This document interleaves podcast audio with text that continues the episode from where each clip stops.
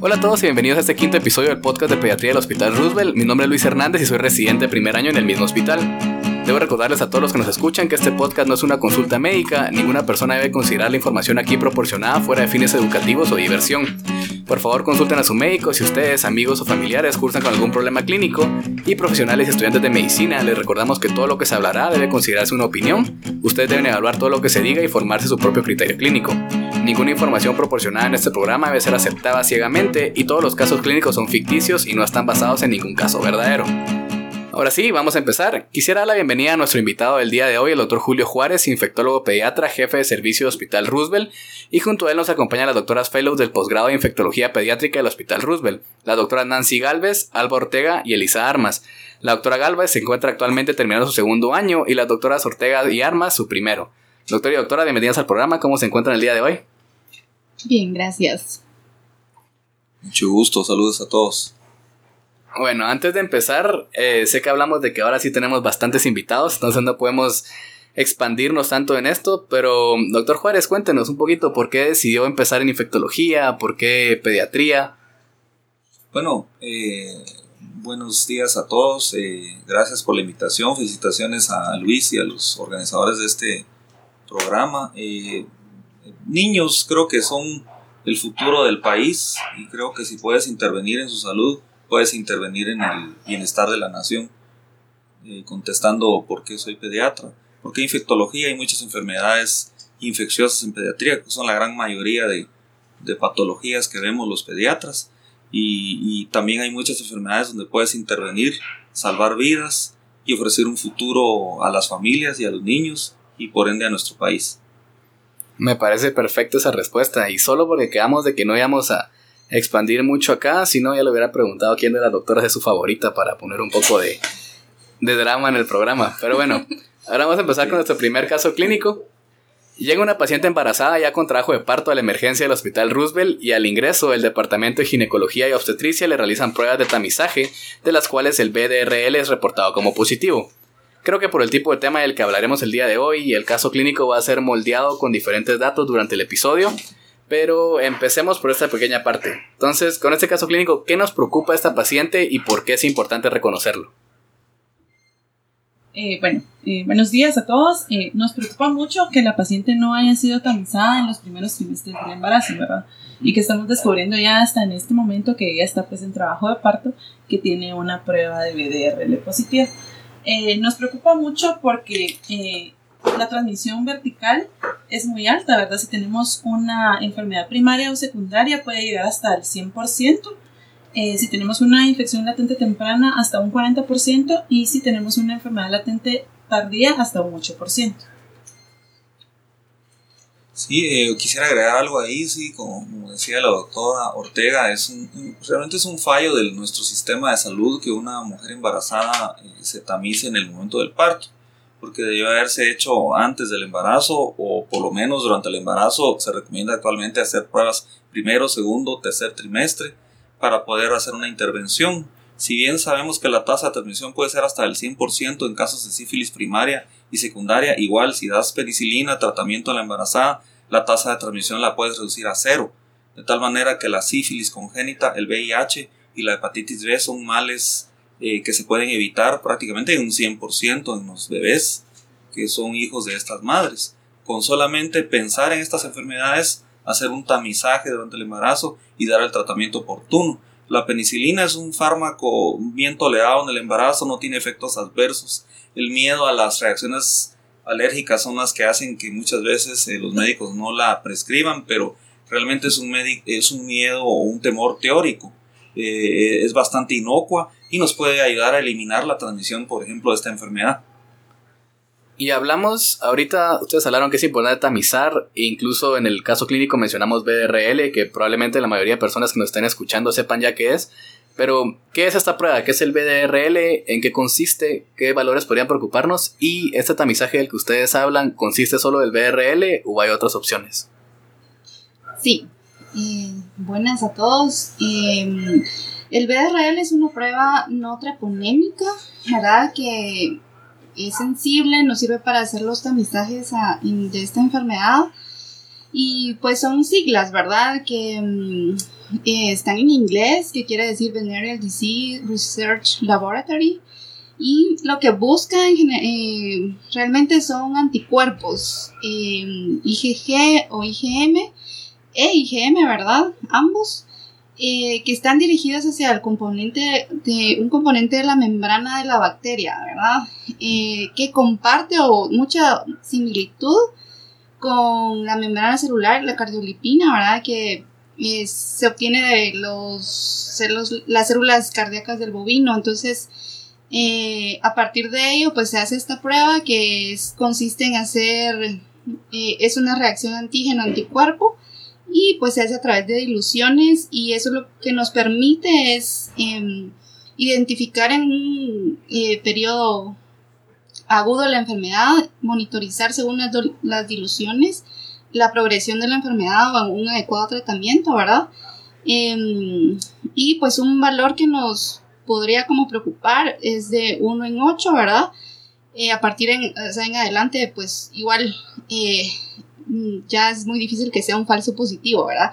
Estas pues tienen una sensibilidad de un 80%, por lo cual pueden haber eh, falsos positivos, así como falsos negativos. Entonces hay que saber interpretarla. Y eh, son diferentes a las pruebas treponémicas, que estas pues sí identifican anticuerpos, pero sí, eh, bueno, las treponémicas pueden ser pues el campo oscuro, observar la bacteria y todo, ¿verdad? Pero em, también anticuerpos dirigidos específicamente contra el microorganismo. Esa es la diferencia. Y ese tamizaje se tiene que realizar entonces, debería realizarse en todas las madres, sea cual sea su factor de riesgo.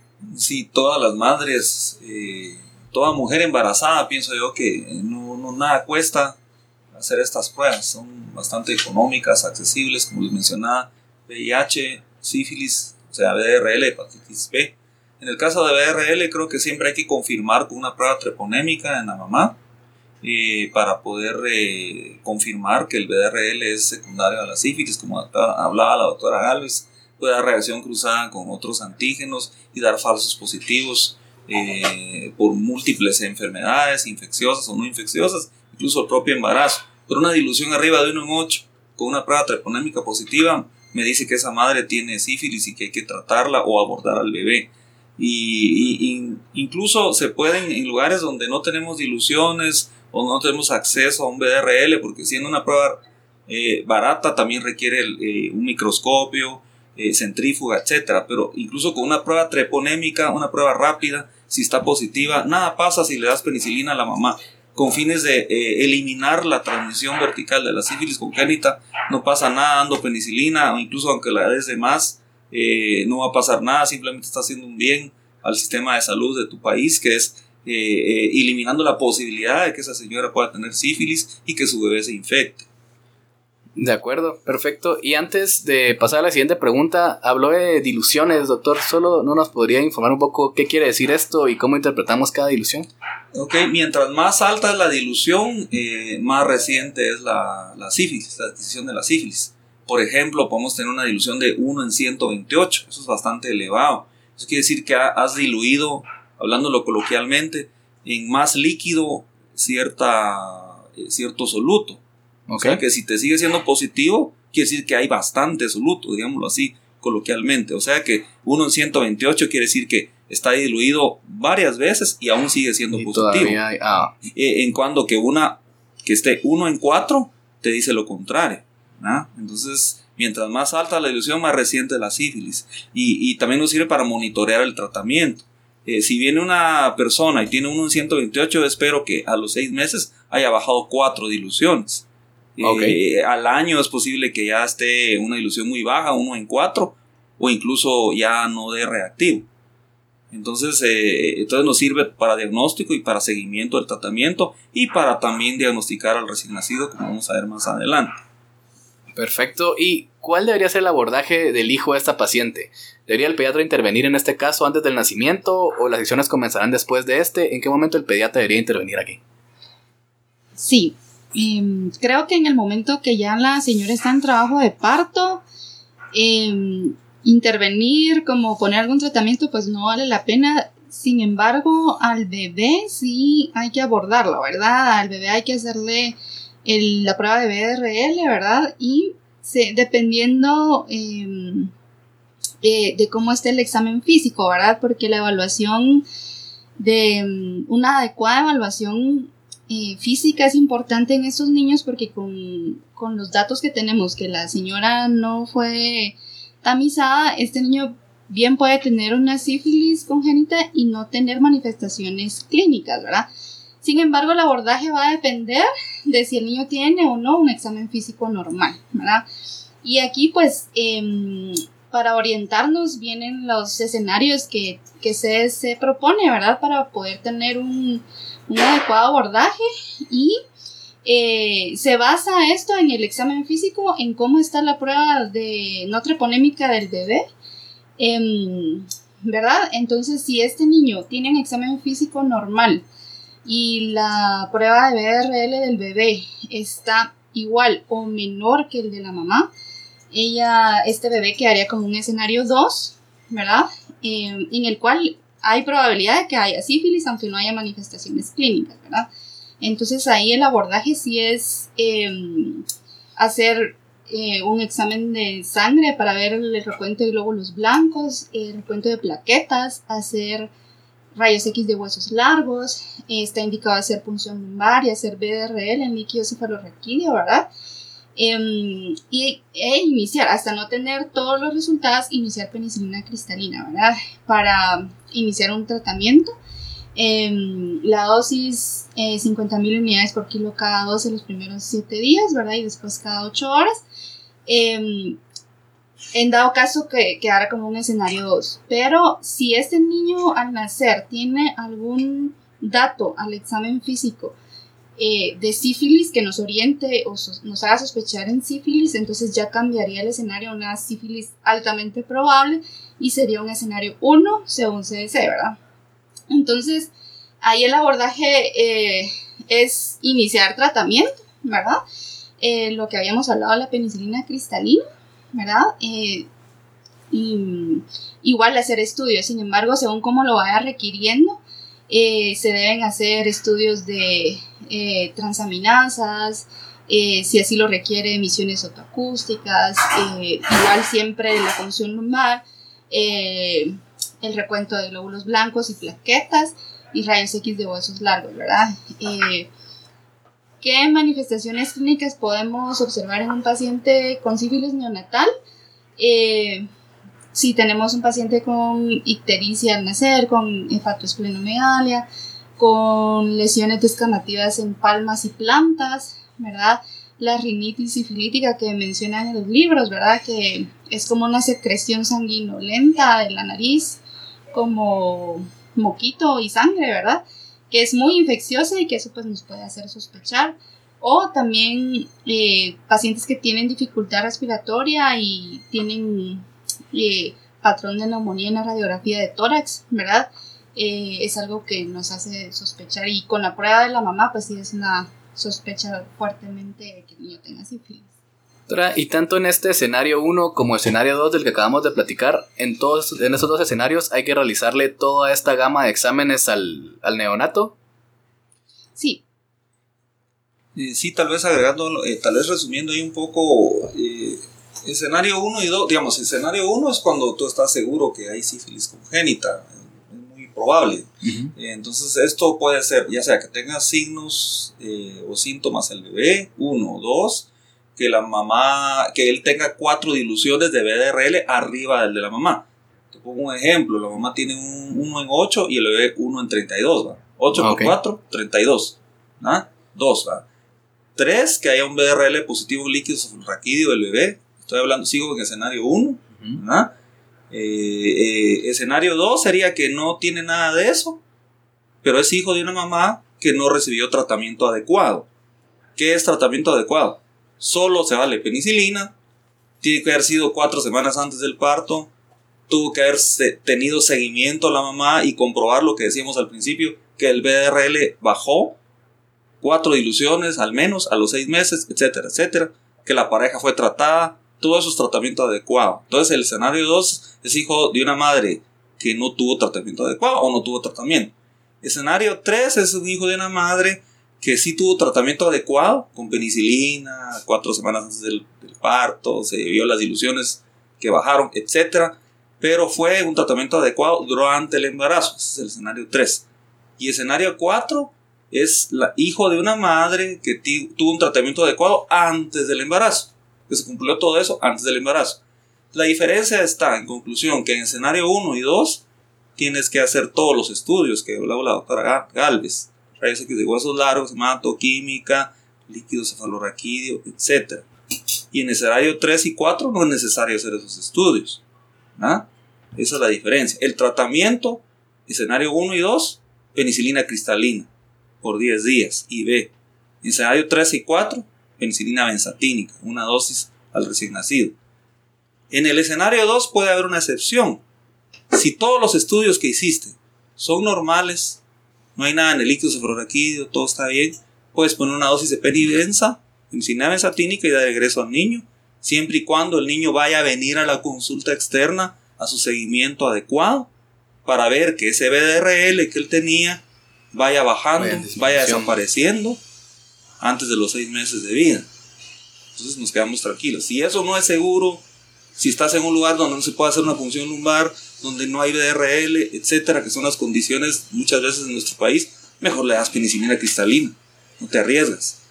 Estoy hablando de escenario 2. Esa sería la conclusión de estos escenarios. Si alguien quiere, no sé si se contesta tu pregunta en lo que es respecta a si hacer o no estudios. Como tengo muchos errores, porque a veces vemos escenarios 3 y 4 y les hacen todos los estudios.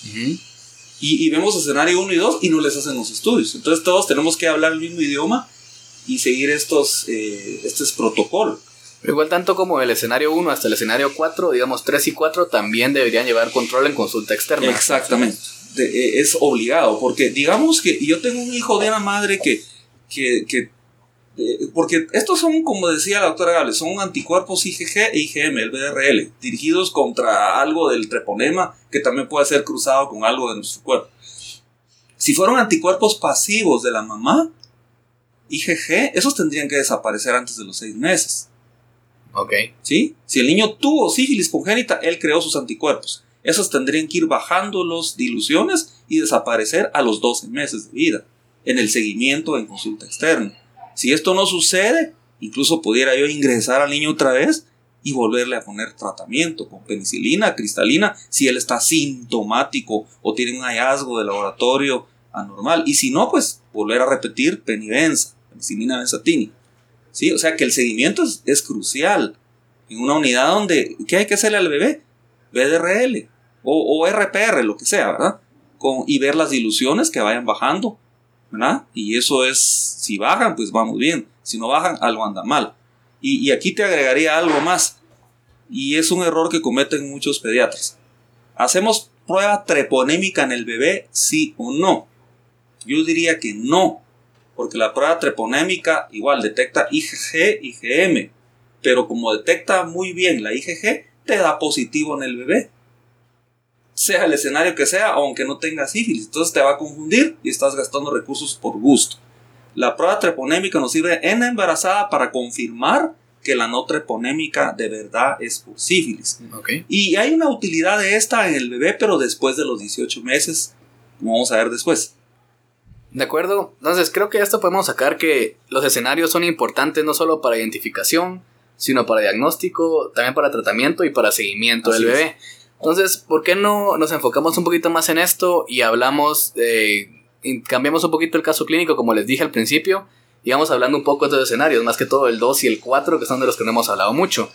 Entonces, hablemos de una paciente que prácticamente podemos suponer que nunca haya tenido un cuidado prenatal adecuado, nunca llevó control y está embarazada. Pero cambiamos un poco las cosas. Em, esta paciente, hablamos del caso anterior así, ah, cambiamos, esta paciente sí llevó un control prenatal un poco más adecuado y su ginecólogo hizo el trabajo correcto y le realizó una prueba de tamizaje que salió con un BDRL positivo en el último trimestre. Eso quiere decir suficiente tiempo para que tuviera tratamiento. Entonces, ¿qué cambiaría con respecto a este escenario con el anterior y por qué es importante que la paciente sí pudo o no pudo haber tenido tratamiento? sí hay, sí hay diferencia en cuanto al abordaje. Lo que tenemos que hacer, como decía el doctor Juárez, eh, verificar si el tratamiento fue con penicilina, tener la evidencia de que sí se dio la dosis adecuada en, el, una, eh, en tres dosis, ¿verdad? Que es cada semana y que haya concluido por lo menos cuatro semanas antes del parto para considerarse que es un escenario 3. Entonces, en este caso, el paciente sí hay que hacer una evaluación física bien, ¿verdad? Pero no es necesario hacer todos los estudios como se mencionó previamente. Garantizar el seguimiento en consulta externa y colocar una dosis de penicilina benzotínica al, al bebé, ¿verdad? Esa es como la principal diferencia entre estos escenarios. Y eh, es importante mencionar de lo que estaba revisando, de que si el tratamiento no es penicilina, se cuenta como que no hubo tratamiento. Prácticamente. Eh, eh, en casos de adultos, o sea, el escenario que no es embarazo, no es transmisión vertical, pues hay varias opciones, ustedes saben, para si la persona es alérgica a la penicilina, que doxiciclina, que eritromicina, incluso hay estudios con ceftriaxona que ha funcionado muy bien en pacientes con SIDA y, y eh, pero ninguno de estos eh, fármacos ha sido estudiado suficientemente bien en lo que se refiere a la eliminación de la transmisión madre-hijo de la sífilis. Entonces no debemos de contarlos como tratamientos si, se fueron, si fueron utilizados en la madre durante el embarazo. Tiene que ser penicilina. ¿Qué hacemos con una madre? Es muy raro. ¿Qué hacemos con una madre, una señora embarazada que tiene verdadera alergia a la penicilina. Le digo verdadera alergia porque es común ver las falsas alergias a los betalactámicos. Entonces, ¿qué hacemos con una madre así? Creo que hay que desensibilizarla. Nosotros tenemos en el hospital un protocolo para desensibilización de una persona alérgica para poder administrar la penicilina. Esto se hace con penicilina V, fenoximetilpenicilina oral, y si no hay disponible se puede hacer también de manera subcutánea eh, en el CDC ustedes pueden buscar protocolo de desensibilización y ahí lo van a encontrar. Se va poniendo una mínima dosis cada cierta cantidad de minutos hasta que la paciente, obviamente hay que ser un lugar donde haya eh, cómo abordar a la paciente a la hora de alguna reacción alérgica. Bajo control. Exactamente, bajo control. O sea que tan así es la situación de no usar otro fármaco en el embarazo, en lo que respecta a la eliminación madre-hijo. De acuerdo. Y ahora hablemos de algo diferente. Estamos en un centro asistencial, no estamos en el Hospital Roosevelt. Y el ginecólogo nos refiere que llegó una madre que posee una úlcera en genitales. El pediatra pregunta por un BDRL, sin embargo en este lugar no se cuenta con la prueba. ¿Cómo manejaríamos a este paciente y cuál es la diferencia con los otros que ya platicamos? Bueno, eh, tienes una madre que tiene una úlcera genital, pueden ser varias infecciones de transmisión sexual, pero si te están refiriendo las características de un chancro que es de bordes elevados, casi no duele, tiene enopatías regionales, y tienes una madre en esas condiciones y vas a recibir al bebé, ahí tienes un problema, y es de que eh, la sífilis, como toda enfermedad infecciosa, tiene un periodo de incubación, un periodo de ventana antes del cual las pruebas que detectan anticuerpos te van a dar falsos negativos. En este caso, el chancro aparece más o menos a las 6 semanas luego de haberse infectado. Y el periodo de incubas de ventana de la sífilis puede ser de 10 días hasta 3 meses. O sea, estás como en el traslape. O sea que tienes una madre que tiene un chancro probable que es altamente infecciosa. Porque la sífilis en el estadio primario o secundario es altamente infecciosa y va bajando en el estadio latente y en el estadio terciario la cantidad de espiroquetas en la persona. Entonces, en este estadio la más altamente infecciosa para el bebé. Y si le haces una prueba de RL, te va a dar negativo, porque está en periodo de ventana. Te va a dar negativo ella y el bebé. Y el bebé se te puede infectar de sífilis congénita. Entonces, ¿qué haríamos ahí? Siempre en medicina, en los bebés, pecar por hacer de más, muchas veces es mejor que pecar por dejar de hacer algo. Como tiene alto riesgo, podrías abordar al bebé como que fuera un escenario 1, hacer los estudios, incluso darle penicilina cristalina en lo que averiguas que tenía la mamá. No sé si las doctoras quieren agregar algo.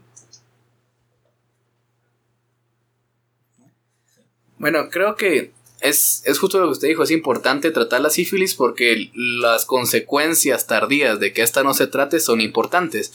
Entonces, hablando de esto, digamos que estamos en una consulta externa y consulta paciente referido de odontología que le detectó dientes de Hutchinson a los 3 años de edad. ¿Qué otros hallazgos clínicos se podrían buscar y cómo se abordaría este caso y a qué nos estamos enfrentando? En este caso es importante mencionar la triada de Hutchinson, que esta abarca la queratitis intersticial, en los dientes de Hutchinson y la hipoacusia del octavo par. Además de eso, es importante buscar afectación de, a nivel molar, que es el molar en mora, que podemos encontrar. A nivel de ojos podemos encontrar queratitis, coriorretinitis, pacientes que van a presentar cicatrices corneales o que presentan ceguera.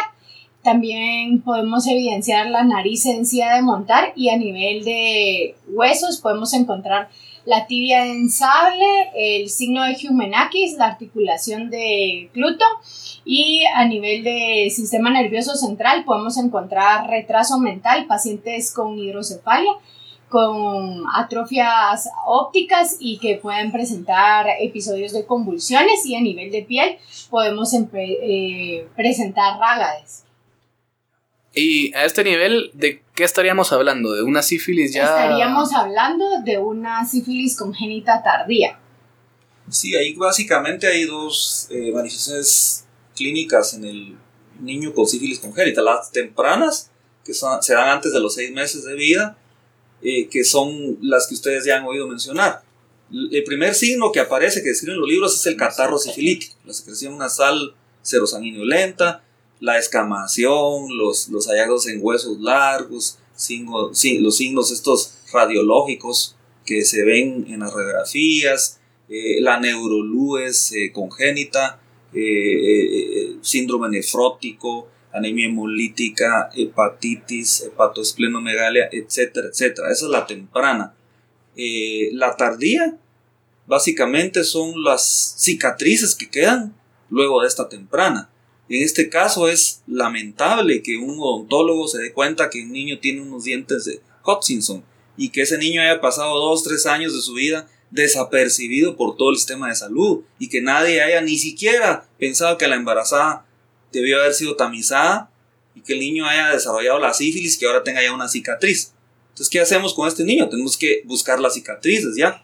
Entonces, mandarlo con un oftalmólogo para que nos vea si hay lesiones en sal de pimienta, si hay queratitis intersticial, si hay lesiones en la retina, catarata, etc.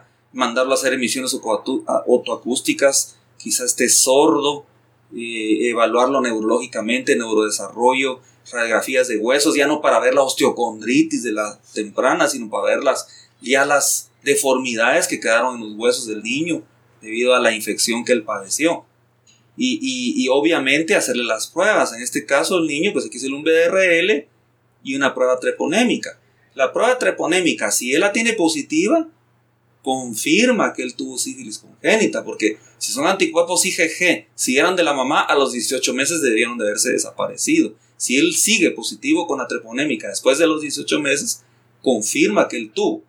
Aunque no le hagamos la treponémica, con un BDRL reactivo un niño con estos dientes, obviamente me hace pensar que él tuvo sífilis congénita. Entonces, ¿qué voy a hacer con él? Darle penicilina benzatínica, tres dosis. Si hay algo en el sistema nervioso central o algo muy activo, quizá le voy a poner penicilina cristalina. Ya nos han venido casos así de niños que se diagnostican tardíamente y el que hace el diagnóstico es el oftalmólogo, el odontólogo.